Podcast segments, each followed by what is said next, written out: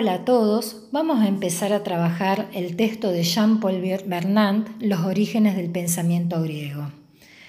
En este texto vamos a empezar a trabajar, en primer lugar, la introducción, en donde el autor va a tratar de darnos cuenta de cuáles son los movimientos históricos importantes para hablar de cómo surge la filosofía y la ciudad en un doble y solidario nacimiento. Para eso el autor se va a centrar en el siglo XII a.C., en donde en el suelo griego va a surgir una civilización eh, paradigmática, que es la civilización micénica. Esta civilización micénica tenía una vida constituida en torno a un palacio. Ese palacio estaba gobernado por lo que llamaríamos un rey o anax, eh, que detentaba un poder eh, político absoluto. La palabra de rey o anax era palabra eficaz, palabra verdadera. Eh, en el palacio, además del rey, podíamos ubicar los funcionarios que asesoraban al rey y eran los que manejaban la palabra, esa palabra, como les decía, eficaz, palabra verdadera. ¿Cómo sabemos hoy en día eh, de cómo se desenvolvía esta civilización micénica? Bueno, el texto de Bernard nos va a explicar eh, que se han encontrado restos arqueológicos de las tablillas micénicas lineal B eh, que han sido de alguna manera interpretadas a partir de otra escritura muy parecida que es lineal A correspondientes a pueblos orientales. También eh, para esto es interesante que ustedes agarren un mapa y puedan ver eh, cómo estaba constituido el mundo griego entre el siglo XII y V Cristo para entender eh, el movimiento de civilizatorio y para entender de alguna manera cómo podemos pensar a Grecia eh, en sí misma y quiénes son sus otros. Sin lugar a dudas que esos otros como pueblos son los pueblos orientales, con los cuales los griegos van a tener eh, mucho contacto, no solo, eh, no solo contacto político, contacto económico, contacto comercial, en fin, contacto civilizatorio. Estas tablillas lineal B entonces nos van a describir el modo en que vivían eh, eh, el modo en que vivían esta civilización micénica y nos, van a, y nos va a servir durante todo el texto del capítulo 4, el surgimiento espiritual de la polis, eh, para comparar cómo cómo se va desarrollando la ciudad-estado, cómo surge, qué características eh, propias tiene la ciudad-estado y siempre la vamos a estar comparando hacia el pasado anterior eh, del pueblo griego, que es la civilización micénica. Lo interesante que ustedes eh, tienen que tener en cuenta entre esta comparación que vamos a hacer entre el surgimiento de la ciudad en el siglo VI antes de Cristo y ese pasado anterior del que habla el texto de Bernán, el siglo XII antes de Cristo, es el por qué. Porque yo, si leo un texto y me están comparando eh, instituciones eh, políticas, sociales, económicas y culturales que surgen en un contexto y veo que la comparación viene de una civilización muy remota, me preguntaría por qué. ¿No hay un pasado más inmediato para el pueblo griego para compararse, para pensarse y para identificarse?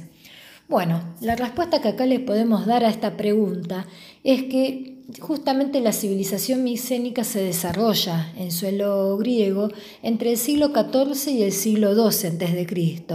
En el siglo XII a.C., del norte de Europa, va a bajar una civilización, los aqueos, que invaden eh, eh, al pueblo micénico y eh, este pueblo muy guerrero quema la, estructura del palacio y bajo el fuego va a morir la civilización micénica como un todo. No van a quedar prácticamente vestigios de cultura en pie. Se pierde la escritura, se pierde los ornamentos, se va a perder, eh, se pierde la arquitectura, por supuesto, y al perderse todo rastro de la civilización micénica, podemos decir prácticamente que entre el siglo XII y el siglo IX a.C. se va a dar lo que en Grecia se llama la Edad Media o la Edad Oscura griega. Esta Edad Media o Edad Oscura griega tiene como característica principal la ausencia de escritura. Eh, los historiadores, para conocer y para poder comprender una civilización, recurren a los documentos. Eh, los documentos principales eh, sobre los que se basan todos los historiadores siempre es la fuente escrita. Si bien es cierto que hoy por hoy eh, hay una gran línea de investigación histórica que retoma eh, los relatos orales, siempre fue una fuente muy importante eh, la fuente escrita. Entonces, para conocer al pueblo griego, hay muchas dificultades, sobre todo por esta situación que entre el siglo XII y el siglo IX eh, no se conserva escritura eh, de esta civilización por eh, la desaparición de la civilización micénica y por el fuego que quemó todo al paso de los aqueos. Otro dato interesante para tener en cuenta, ustedes me, podrían preguntar tranquilamente, pero profesora, entonces del siglo XII y del siglo IX, ¿no conocemos absolutamente nada de Grecia? Bueno, tampoco es tan así. Eh, lo que nos lo, que nosotros hoy por hoy conocemos eh, de la civilización griega en torno a, eso, a ese periodo oscuro tiene que ver con lo que hoy por hoy encontramos en, la, en los relatos de Homero, eh, la Ilíada y la Odisea, eh, que si bien son escritos literarios, por supuesto, nos dan una cierta idea de cómo vivían los griegos en esa época. Por supuesto que eh, tiene un valor relativo eh, si lo tomamos como, historia, porque eh, tengan en cuenta que Homero, en primer lugar, era un poeta. Y en segundo lugar, es que si uno hace un estudio muy finito de, de, ambas obras, también podríamos notar que tal vez no hubo un solo Homero, y con esto quiero decir, eh, no es que hubo muchas personas que se llamaron Homero, sino que tal vez hubo una escuela homérica, eh, varios poetas eh, que escribieron y reescribieron estas obras, y después, por supuesto, siempre se le atribuye el final de la obra a un personaje, y este personaje es Homero. Pero vamos a dejar ahí porque en realidad nosotros no, nos vamos a dedicar a estudiar a fondo la Edad Oscura griega, sino que vamos a hacer un juego como, tal como lo hace Bernard, eh, siguiendo la organización social, política, económica y cultural del pueblo griego, eh, tal como se da en, en su surgimiento en el siglo VI, para compararlo con ese antepasado inmediato que es eh, la civilización micénica, a partir de lo que se recupera de la misma, eh, fruto de eh, la investigación de este, de este modo de escritura que se llamó lineal B. Otro dato interesante, antes de entrar a fondo en el texto, hablábamos del siglo XII, hablamos de cómo entre el siglo XII y el siglo IX se da lo que se denomina eh, edad oscura o edad media griega, pero podemos hablar también, para acercarnos a este siglo VI antes de Cristo, eh, de, un aspecto que a nivel político y, cultural va a aportar mucho para poder pensar el surgimiento de la filosofía y el surgimiento de la ciudad. El primer acontecimiento que yo marcaría como muy importante es eh, la reanudación, eh, es decir, la vuelta de toma de contacto eh, del pueblo griego con Occidente. Tengan en cuenta que entre el siglo XII y el siglo IX, fruto de, del ocaso del imperio micénico, se corta este contacto con Oriente. Este contacto se vuelve a retomar en el siglo VIII a.C. a partir de lo que se podría llamar un resurgimiento del pueblo griego a nivel económico eh, y por necesidades eh, tanto económicas como sociales eh, que van a hacer que los griegos vuelvan a aventurarse hacia el mar y vuelvan a encontrarse con ese otro que es Oriente.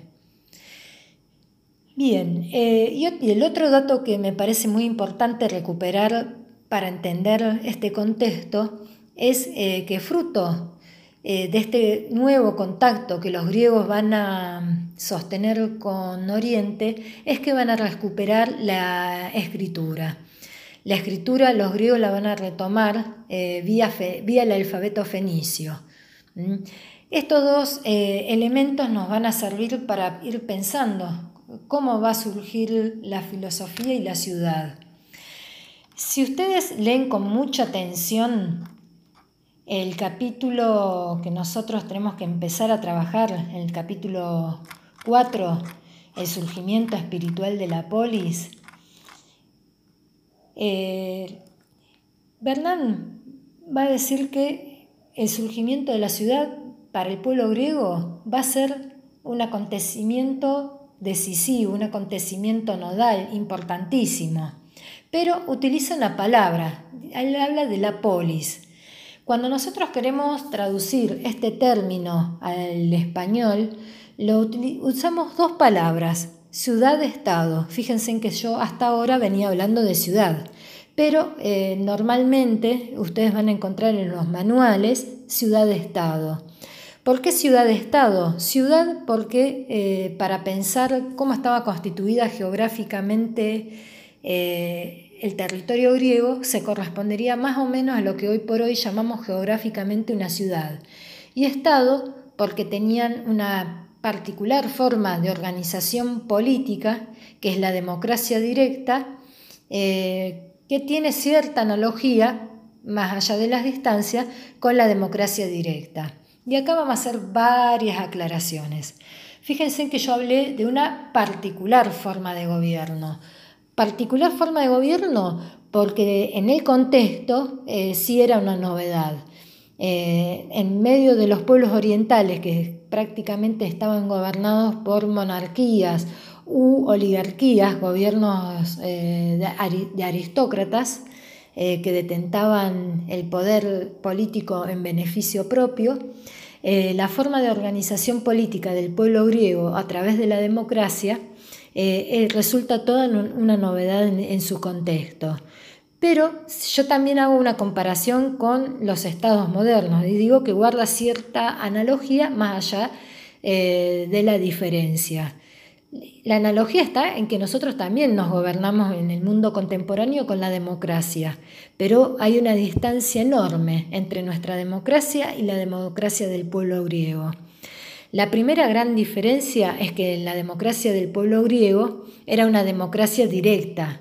¿Qué implica eh, que exista una democracia directa? Que es eh, cada ciudadano quien se representa a sí mismo eh, en los actos políticos, en los actos públicos. nosotros como ciudadanos, hoy por hoy,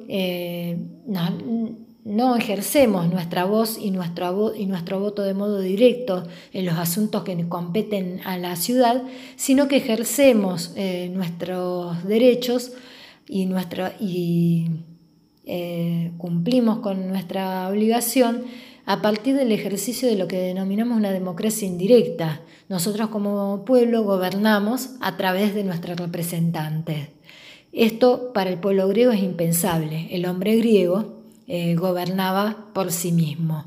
Cada uno de estos ciudadanos eh, tenía voz, tenía voto en, las, asambleas políticas, en el ágora, eh, el, ágora o plaza pública, donde se reunían los ciudadanos a discutir todas aquellas situaciones, todas aquellas problemáticas que eran de vital importancia para la comunidad política.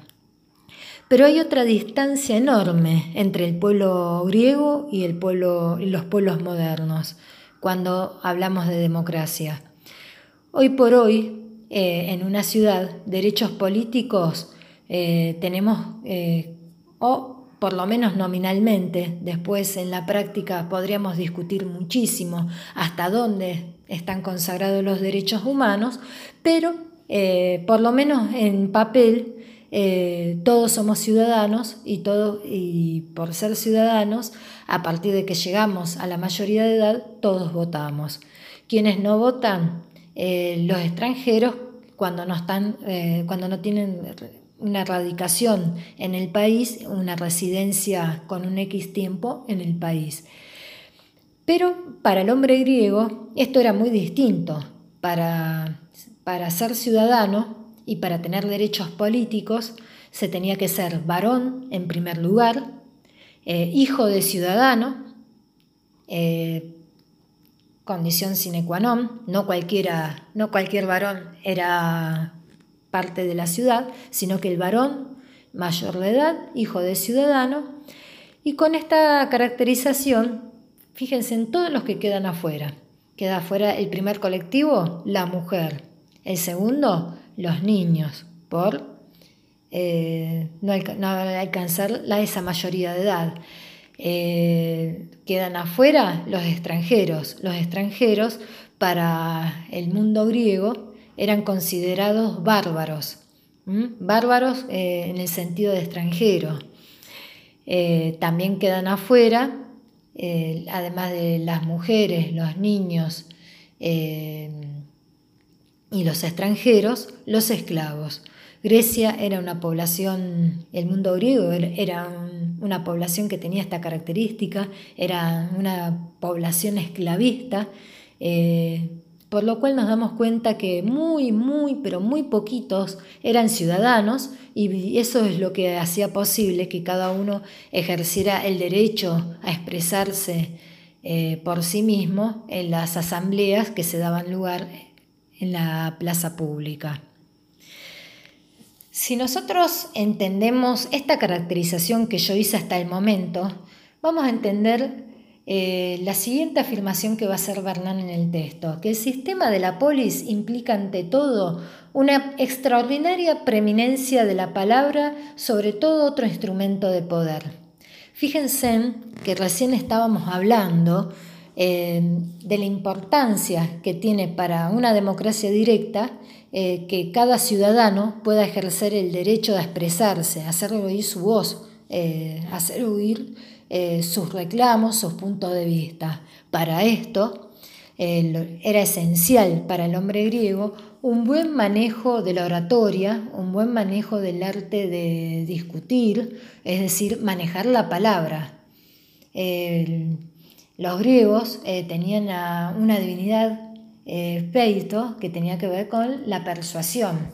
En un pueblo en donde la palabra ocupaba un lugar tan importante, eh, es, es muy entendible por qué van a constituir en torno a la palabra una divinidad que es la divinidad que protege a la persuasión. ¿Por qué? Es, es, es, esencial, gente. Pensemos eh, que con la palabra podemos hacer oír nuestros reclamos, podemos convencer a los otros de lo justo de nuestros reclamos. Eh, la palabra para el hombre griego, eh, para los ciudadanos, era el modo de ser y estar en la asamblea pública. Si nosotros vamos a pensar, pero profesora, me podrían ustedes volver a preguntar, eh, entonces, eh, ¿la palabra solamente es importante para el pueblo griego? Por supuesto que no, gente. La palabra también era importante en la civilización micénica. Y acá vamos a empezar a jugar con la comparación, en cómo se da eh, ciertas instituciones en la ciudad-estado y ciertas instituciones o instrumentos de poder en la sociedad micénica. La palabra en la sociedad micénica también tenía un rol, un valor central, pero en la sociedad micénica la palabra eficaz, la palabra justa, la palabra verdadera, era la, era la palabra que detentaba el rey. El rey detentaba ese derecho, el derecho a manifestarse, el derecho a usar la palabra como palabra eficaz, como palabra verdadera. Entonces, la palabra del rey bajaba al pueblo de una manera vertical. La circulación de la palabra en esa ciudad era bien verticalista, del rey a sus súbditos eh, de modo vertical.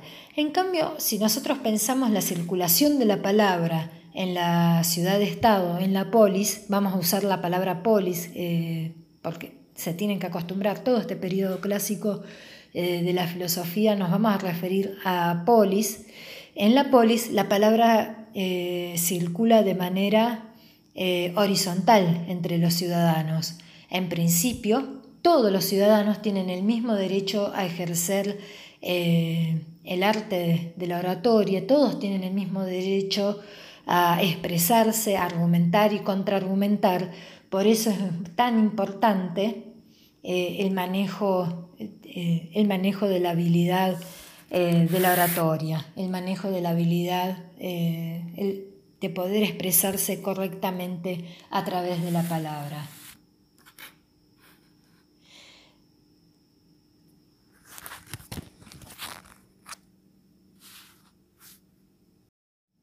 Retomamos el audio, se me había cortado la grabación, así que empiezo otra que la vamos a tomar como una segunda parte en donde seguimos trabajando el texto de Bernán.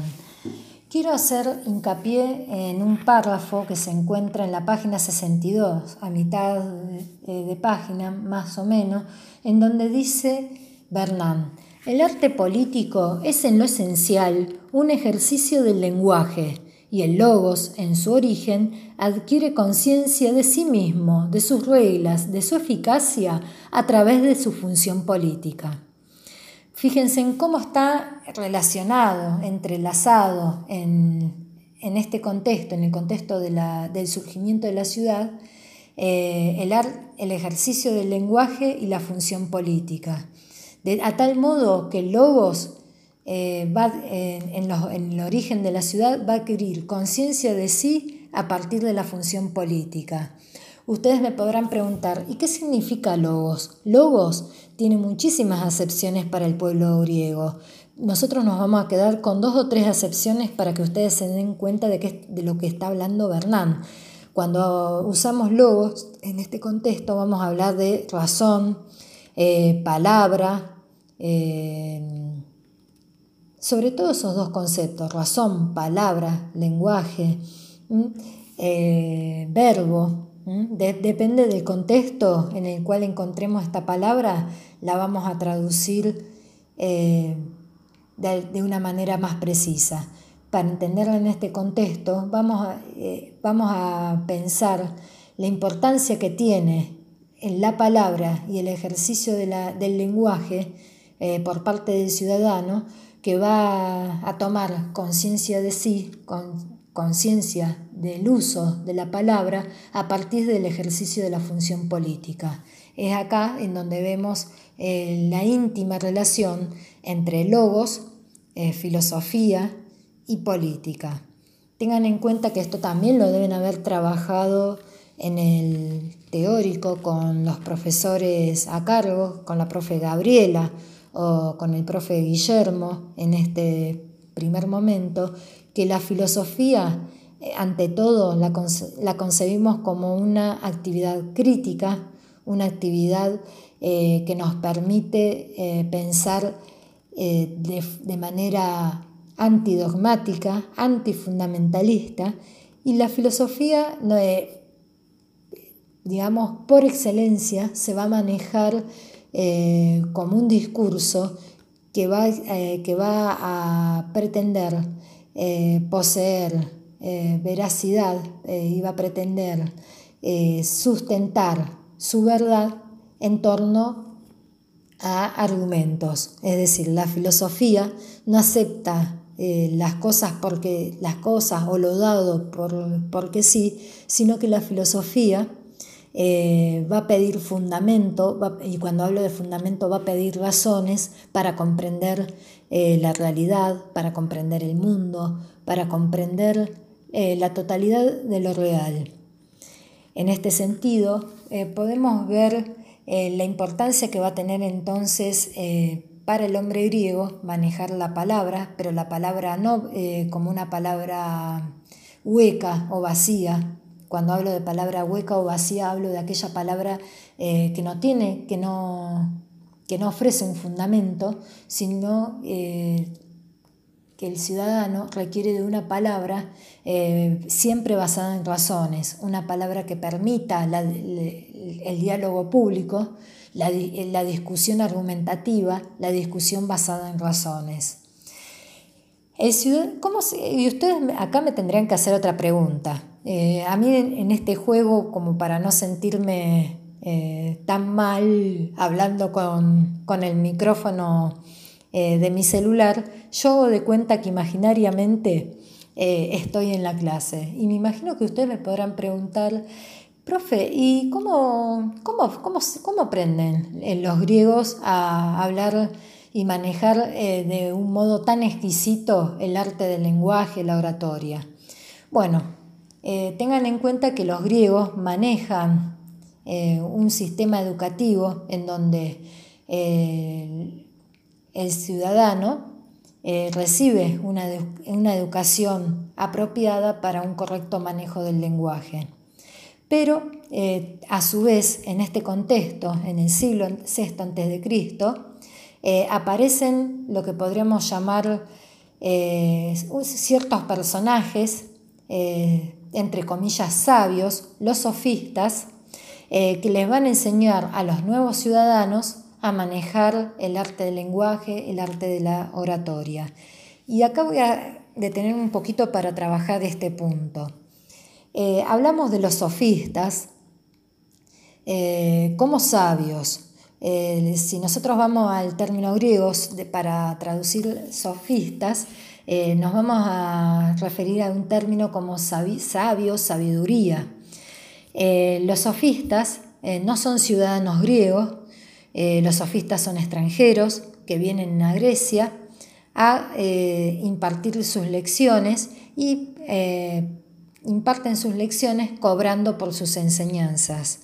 Van a tener en, el ejercicio de esta praxis educativa a un rival muy interesante que es Sócrates, con quien se van a disputar eh, no solo la praxis educativa, sino eh, la enseñanza de la cultura y del arte de la oratoria a, los ciudadanos. También es interesante poder pensar en este contexto eh, por qué surgen los sofistas, si los griegos tenían sus propias instituciones educativas. Eh, tengan en cuenta que cuando surge eh, la ciudad, los, los, primeros ciudadanos son los, eh, son los nobles y los hijos este, de, estos nobles que forman parte de la comunidad política. Pero también tengan en cuenta que entre este acontecimiento que se da a fines del siglo VII, esto antes de Cristo, se van a ir produciendo transformaciones políticas y sociales que tienen que ver con el comercio y la navegación. El comercio y la navegación, eh, además de acercar culturas, de acercar eh, al pueblo griego nuevamente con Oriente, va a producir lo que nosotros podríamos llamar una, especie de nuevos ricos que por detentar el poder económico van a, a pugnar por hacer valer su voz y su voto en las asambleas públicas. Estos nuevos ricos no tienen la educación refinada eh, del resto de los ciudadanos y la van a adquirir eh, de estos personajes a los que denominamos sofistas. Eh, vamos a decir un, par de cositas más de los sofistas y seguimos avanzando. La historia oficial es bastante desagradecida con los sofistas. Si uno lee los manuales, y, algunos en mayor medida que otros, se refiere a estos personajes eh, de forma muy peyorativa eh, por el hecho de que cobraban por sus lecciones. En realidad, esta es una lectura eh, del trabajo que hacían los sofistas que las podemos sostener o que podemos ampliar nuestra mirada depende de quién sea la fuente a partir de la cual analizamos los sofistas. Si nosotros vamos a la historia griega, de los sofistas vamos a tener noticias a través de los diálogos de Platón y a través de Aristóteles. Eh, esas serían nuestras fuentes principales en primer lugar. Platón eh, es un, fue ciudadano griego eh, del siglo V antes de Cristo. Nosotros vamos a trabajar algunos diálogos de Platón. fue aristócrata, nace en noble cuna eh, pero lo más interesante eh, de pensar y para entender por qué eh, tiene tan, tan mala opinión de los sofistas, Platón fue el discípulo predilecto de, Sócrates. y ahí nos damos cuenta si Sócrates y sofistas rivalizaron por, por sostener de alguna manera eh, la praxis educativa en suelo griego, nos damos cuenta también eh, del porqué de la antipatía de Platón. Eh, pero eso yo lo llamaría todavía un tema menor. Tengan en cuenta que para un sector político, para una clase política, cuando hay nuevos actores políticos que pugnan por hacer valer su voz eh, y, su, y, voto y sus reclamos en la ciudad, eh, a, la, vieja escuela nunca le resulta gracioso, nunca le resulta, podremos decir, amable, eh, que ven que surja una nueva clase política y que le dispute el poder político.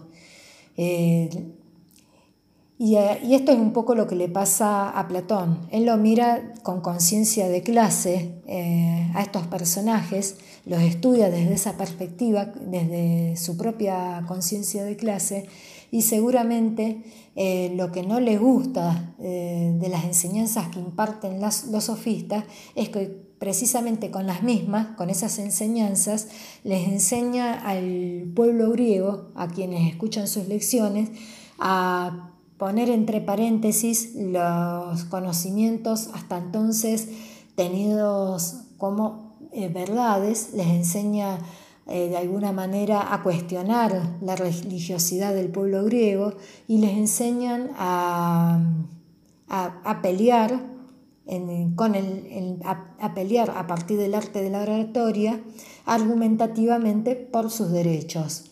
Esto para mí es el meollo del problema entre Platón, eh, entre Sócrates, Platón y los sofistas, que con sus enseñanzas eh, los sofistas socavan las bases tradicionales del pueblo griego y esto Platón para mí lo veía con mucha antipatía. Antes de seguir hablando de Platón y de irnos eh, de tema, hablamos de los sofistas y vamos a hablar apenas dos o tres cositas de Sócrates para seguir avanzando en el texto. ¿Quién es Sócrates? podemos decir eh, que son, es un contemporáneo de los sofistas, fue maestro de Platón, eh, no escribió nada, nosotros lo que vamos a saber en torno a este personaje lo vamos a saber a partir de tres fuentes históricas. Esas fuentes podemos decir que en primer lugar es Platón, quien lo toma como principal interlocutor en casi todos sus diálogos, salvo un par de diálogos de la vejez en donde eh, Platón ya pierde su estilo dialogado y el texto eh, se estructura en base a una prosa y deja de ser Sócrates el principal interlocutor. Otra fuente histórica para conocer a Sócrates, eh, que no es Platón, es Genofonte. Genofonte es de profesión historiador. Y la tercera fuente es eh, Aristófanes, un, un, literato, un comediante, que, quien va a ridiculizar al personaje Sócrates en las nubes. Bien, dicho todo esto, eh, voy a seguir avanzando un poquito en el texto. Eh, yo les hablé de Sócrates y los sofistas porque ustedes lo van a leer y como para que tengan una mínima idea. Pero estos temas van a ser ampliados en teóricos y prácticos, entonces lo dejo acá y lo vamos a seguir trabajando más adelante. Ahora seguimos con el texto. El segundo rasgo, característica importante eh, de la de la ciudad en su surgimiento es la importancia de la publicidad que se va a dar en las manifestaciones más importantes de la vida social. Y la publicidad la vamos a ver en cierta forma en, en el suelo griego, en las acciones, en las acciones políticas, en, las, en, el acto religioso, en el acto jurídico eh, en las principales manifestaciones de la vida social, como les dice el texto. Vamos a empezar a comparar cómo se daba esta situación en ambos contextos. La vida política se va a jugar en este momento, en el momento del surgimiento de la ciudad, a plena luz del día, en el ágora, en la plaza pública, en donde los ciudadanos se reúnen para discutir, para argumentar y contraargumentar. En la sociedad micénica, el pueblo, el pueblo no participaba en las decisiones importantes eh, de la comunidad política, sino que las decisiones se tomaban en, el secreto del palacio en torno a la figura del rey y de los funcionarios eh, reales. La vida religiosa también va a ser expuesta a la luz del día en, el pueblo griego, cuando surge la ciudad. Eh, los antiguos, las antiguas divinidades, protectora de la familia, protectora eh, de la comunidad, van a, van a migrar del interior del templo, en donde eran conservadas en la sociedad micénica, para migrar a, plena, para migrar en los, templos, en los templos públicos donde son eh, sometidas eh, a exposición y dejan de tener ese carácter esotérico, secreto, luminoso y pasan a ser meros objetos dignos de ser contemplados. La misma sabiduría griega se va a transformar eh, en este contexto. la sabiduría eh, los sabios hacían escuchar su voz y, e impartían su sabiduría en el interior del palacio, en el anterior contexto. Cuando surge la ciudad, la sabiduría, eh, la sabiduría va a ser expuesta a plena luz del día y podemos, eh, podemos ver dos actitudes muy distintas. Por un lado, los festivales reales, en donde los poetas eh, recitaban su sabiduría para el rey y los funcionarios del rey, y por otro lado la actitud de un Heráclito, quien va a depositar eh, su libro sobre la naturaleza en el templo de Artemisa, eh, ofreciéndolo como ofreciendo su sabiduría, su saber, como patrimonio común de la ciudad. Vemos así entonces cómo la publicidad va a ser eh, importante tanto en el plano político, en el plano cultural. El texto también le va a hablar de las transformaciones eh, que se va a dar en el plano del derecho. Y acá es una transformación mental esencial. El derecho en la civilización micénica eh, era impartido por el rey, el rey era quien decía el derecho, el rey era quien tomaba las decisiones importantes. En cambio, en la ciudad y a partir del surgimiento de la escritura, eh, el derecho eh, pasa a, establecerse por escrito y eh, al, derecho, al ser puesto por escrito y, y poseer esta cualidad de llegar a todos los ciudadanos, que la ley escrita eh, llegue a todos los ciudadanos, eh, podemos decir que hay un proceso de democratización. Eh, vamos a ver en este contexto que en este proceso de democratización ya no es el monarca quien va a impartir justicia, sino que hay todo un proceso jurídico en donde un juez eh, va a decidir en torno a lo justo o injusto, teniendo en cuenta no solamente eh, lo que dicta la ley, lo que dice la ley escrita, sino el, eh, el, asesoramiento que le va a brindar un consejo de ancianos a partir de esta escena en donde tanto el juez como el consejo de ancianos Consejo de Ancianos, Consejo de Ciudadanos, en donde van a escuchar eh, las pruebas que van a presentar las partes y en torno a esas pruebas van a decidir sobre lo justo o injusto en cada situación. La escritura en este contexto juega un papel fundamental eh, pensemos que la escritura nos va a servir para democratizar el derecho, la escritura nos va a servir en este contexto para ampliar eh, la base cultural del pueblo griego. Eh, la escritura en el contexto de la vida palaciega, en la civilización micénica, va a ser un instrumento que va a conservar el rey y los funcionarios del rey.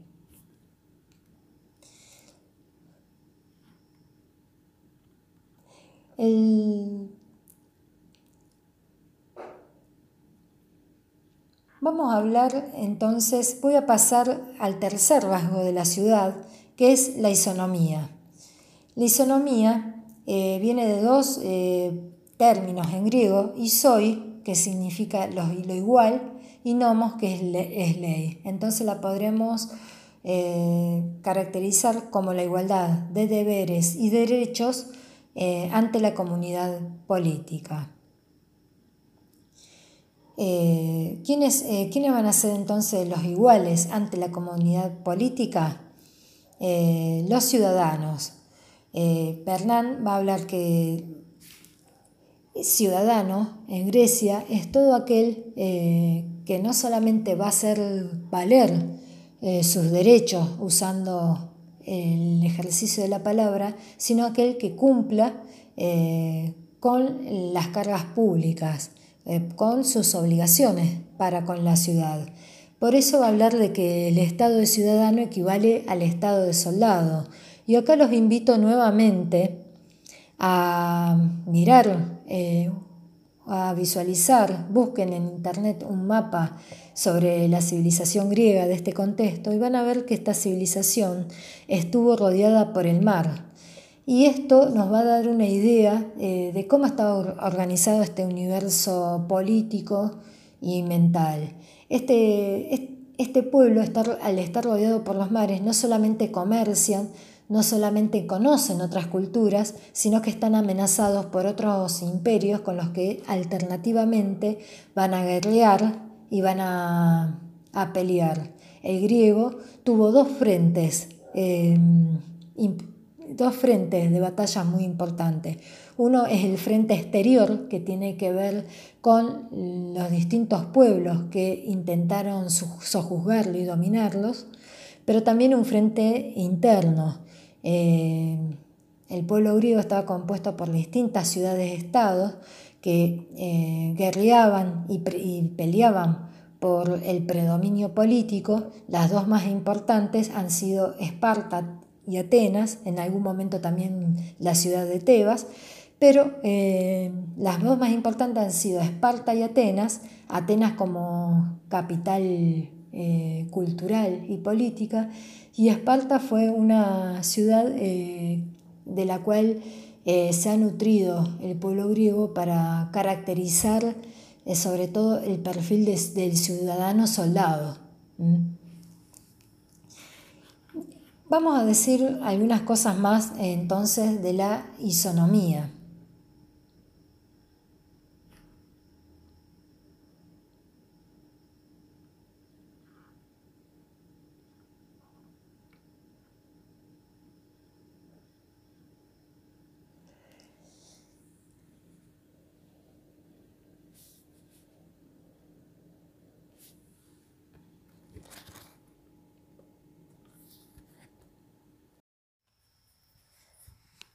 Vamos a retomar un poco entonces este tercer rasgo de la ciudad que tiene que ver con la isonomía. La isonomía, eh, habíamos dicho que viene de dos términos griegos, isoi y nomos, y significa la igualdad de derechos y deberes ante la ley. Eh, hay una parte que lo dice muy gráficamente a principio de la página 72, cuando Bernán dice, los que componen la ciudad, por diferentes que sean en razón de su origen o de su categoría, de su función, aparecen en cierto modo como similares los unos a los otros. Esta similitud funda la unidad de la polis, ya que para los griegos solo los semejantes pueden encontrarse mutuamente unidos por la filía, asociados en una misma comunidad. Filia es un término griego para referirse a la familia, eh, por lo cual podemos ver que para el hombre griego eh, la isonomía tiene que ver con eh, pensar de manera abstracta eh, a la comunidad política. La comunidad política pensada en abstracto es una familia hermanada por todos aquellos que son iguales en derechos y obligaciones ante la ley. Eh, así como en una familia eh, quedan hermanados, quedan unidos fraternalmente por vínculos de consanguinidad, en la comunidad política todos los iguales eh, quedan unidos entre sí, quedan entrelazados entre sí por eh, poseer las mismas eh, obligaciones, las mismas cargas públicas y por el poder de ejercitar los mismos derechos ante la ley. Hay una institución que nos va a dar cuenta muy gráficamente de cómo se manifestaba esta isonomía en, el pueblo griego, que tiene que ver con, eh, el ejército y con la mutación mental que va a sufrir el pueblo griego en torno a la figura del guerrero. En la sociedad mixénica nos, encontramos con el Hipeus eh, es un héroe que combate en carro y a caballo. El Hipeis eh, combate por su honor, por su gloria, eh, por lo que la posteridad pueda llegar a decir en torno de su, de su persona y en torno del modo en que ha combatido. No importa tanto ganar una batalla como perderla. para tener en cuenta cómo guerreaba, cómo peleaba el hombre micénico, podemos pensar en ciertas partes de la Ilíada, en donde vamos a ver que el héroe homérico es aquel que pelea eh, por su honor, por su fama, y en donde lo que importa es lo que la posteridad piense de uno mismo. Cuando surge la ciudad, esto va a transformarse radicalmente eh, en el surgimiento de la ciudad, el soldado comienza a pelear eh, en fila, eh, el soldado pelea codo a codo, uno con otro, porque ya no importa lo que el otro pueda decir de mí mismo, sino lo que importa es defender y sostener un orden que es anterior a a, las propias pasiones, los propios deseos, y es el orden de la ciudad. De hecho, en el surgimiento de la ciudad y con el surgimiento de esta nueva táctica guerrera, se empieza a castigar como eh, anómica, como, como desorganizado, toda, toda aquella actitud que vaya en contra del orden de la ciudad, como puede ser pelear por el honor, pelear por la propia gloria. La fila eh, representa de modo concreto a la comunidad política. La fila representa a la totalidad, al todo. Entonces, eh, el soldado no está combatiendo por sí mismo, sino que está combatiendo por la ciudad. Para el hombre griego, ser ciudadano eh, era casi tan importante, diría yo, como hoy por hoy para nosotros es ser considerados personas. El hombre griego, cuando no era ciudadano, era extranjero. Ser extranjero implicaba no poder acceder a la comunidad política, no tener derechos políticos y nosotros vamos a encontrarnos cuando avancemos un poco más la semana que viene eh, con los textos que para un personaje como Sócrates es tan humillante eh, no ser ciudadano eh, que prácticamente prefiere morir antes que vivir como extranjero, vivir sin derechos políticos. la vida del hombre griego pasaba por la ciudad, pasaba por su ser ciudadano. Eh, lo que equivale a decir eh, de, y de manera nada exagerada que para el hombre griego ser ciudadano es ser, es ser hombre. Sin ser ciudadano, para el hombre griego, eso equivalía a la nada misma. Así como se castigaba las actitudes anómicas en, la táctica guerrera, cuando, el, cuando el, soldado intentaba sobresalir en el orden de la fila o cuando trataba de avanzar sin tener en cuenta a los compañeros de fila, hay otras actitudes que en este contexto eh, también van a ser castigadas por considerarse anómalas, como eh, por ejemplo eh, el, la acumulación de riqueza, eh, la, ostentación, la y el lujo, todas aquellas actividades o aquellas eh, actitudes que exacerbaran eh, alguna conducta que, que denotaran individualidad en, en, el contexto del surgimiento de, las, de la polis va a ser considerada anómica. Anómica viene de dos términos griegos, nomos que significa ley y a que viene a negar y quiere decir que estas actitudes eran consideradas contrarias a derecho, contrario a lo que convenía para el pueblo griego.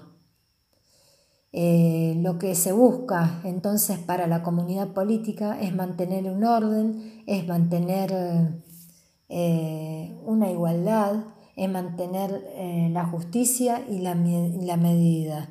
Lo que se buscaba de alguna manera encauzar era la, eh, furia, el deseo, las pasiones personales. Es por esto eh, que en la, anterior mm, conducta aristocrática, en donde se premiaba estas conductas individualistas y la ostentación, el lujo y la riqueza, en este contexto eh, van a ser muy mal vistas.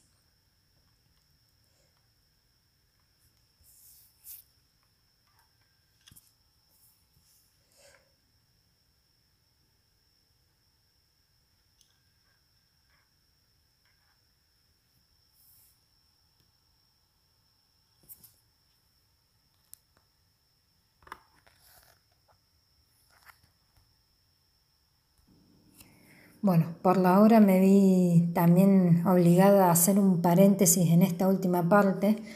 Eh, son las nueve de la noche y se escuchaban más los aplausos de los vecinos. Eh, por razones obvias sabemos que todos los días ahora a las nueve de la noche aplaudimos, pero eh, bueno, quería retomar y decir una última cosita para ya desocuparlos y dejarlos ahora que ustedes escuchando los audios vuelvan a releer los textos y seguramente después eh, vamos a poder hacer un rico intercambio fruto de la lectura y del audio. Eh, fíjense en qué interesante es ver cómo la comunidad política en Grecia a partir del siglo VI se ha constituido en torno al surgimiento de la polis. Esto después en un pensador como Aristóteles va a llevar a definir eh, la comunidad política de una manera tal eh, en donde se va a terminar diciendo que el hombre es un politicón, que el hombre es un animal político, lo que equivale a decir que el hombre es un ser cuya esencia, cuya naturaleza se encuentra en la actividad política. Eh, si ustedes resumiendo un poco lo que hemos visto eh, en cuanto a la importancia de la palabra, la publicidad y la posibilidad de hacer valer los derechos eh, ante la comunidad política desde el ejercicio de la oratoria, como participando en, en la batalla cuando era necesario defender la ciudad, vemos entonces cómo eh, todas las actividades significativas del ciudadano pasaban a tener lugar dentro de la comunidad política, dentro de esa comunidad de iguales. Vemos entonces cómo se da este doble y solidario surgimiento entre la razón, la filosofía y la polis. Eh, que no se da de la misma manera en la sociedad anterior, porque para decirlo sintéticamente, en la sociedad anterior eh, la palabra solo la manejaba rey o Anax y era palabra verdadera, palabra eficaz, palabra absoluta, que eh, se manifestaba de modo vertical del soberano al pueblo, en donde todo se realizaba no de manera pública, sino de manera eh, esotérica, secreta, privada, en el interior del palacio y donde eh, derechos propiamente dichos solamente tenían el rey y los funcionarios del rey, en todo caso el pueblo, ni siquiera era ciudadano, el pueblo eh, solamente tenía una carga, que era la carga de la obediencia y de la sujeción absoluta al poder político, al poder del monarca, y eh, no todos iban a la guerra. en, las antiguas sociedades, eh, para ir a la guerra, eh, en primer lugar, había que estar formado en este arte de la guerra y solamente los nobles podían ejercer algún cargo significativo, importante eh, dentro eh, de la táctica guerrera. El no, eh, es precisamente el noble, el aristos, el varón bueno y valiente, quien busca guerrear y pelear por su gloria, por su honor, por su fama. En cambio, en el, en el tránsito hacia la ciudad, es el soldado, soldado ciudadano quien puede costearse su traje, hay cierta democratización con respecto a la sociedad anterior. Eh, la filosofía entonces va a surgir en este contexto, en las colonias jónicas del Asia Menor, en los pensadores que podríamos denominar físicos, eh, los eh, físicos no entendidos en el término moderno de la palabra, sino físicos porque abordaron el problema de la naturaleza en, tanto intentaron buscar el fundamento último de la realidad o en tanto intentaron aprender, es decir, captar su esencia. Estos filósofos eh, que, consideramos físicos, podemos nombrar entre ellos a Tales de Mileto, eh, que consideraba que el fundamento de todo eh, se encontraba en el agua, el agua era para él el arjé, principio, fundamento de lo real, y hoy por hoy habría que pensar si realmente no tenía eh, cierta razón tales, eh, porque pensemos que el agua, para, aún para nosotros contemporáneos, es un valor importantísimo. el agua permite la vida, cuando el agua falta, falta la vida.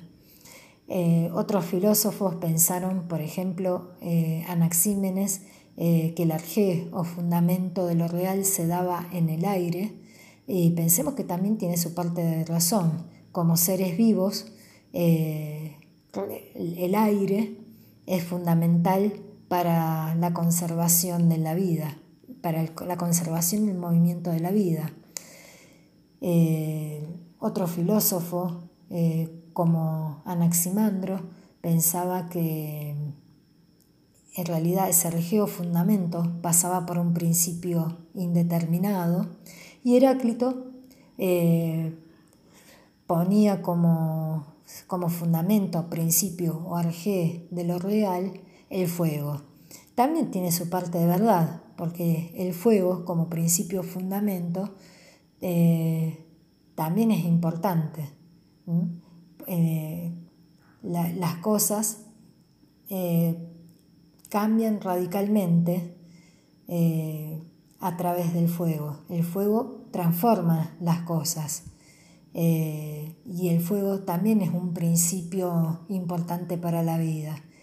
El fuego, pensemos que tiene ciertas propiedades, como la propiedad de, de brindarnos calor.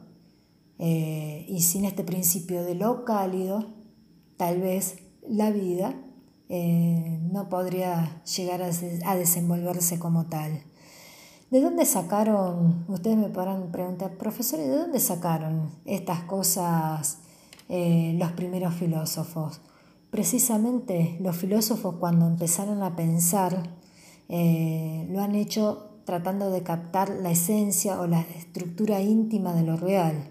Trataron de pensar tomando en cuenta el contexto en el cual estaban insertos, y eso fue la materia de la primera filosofía.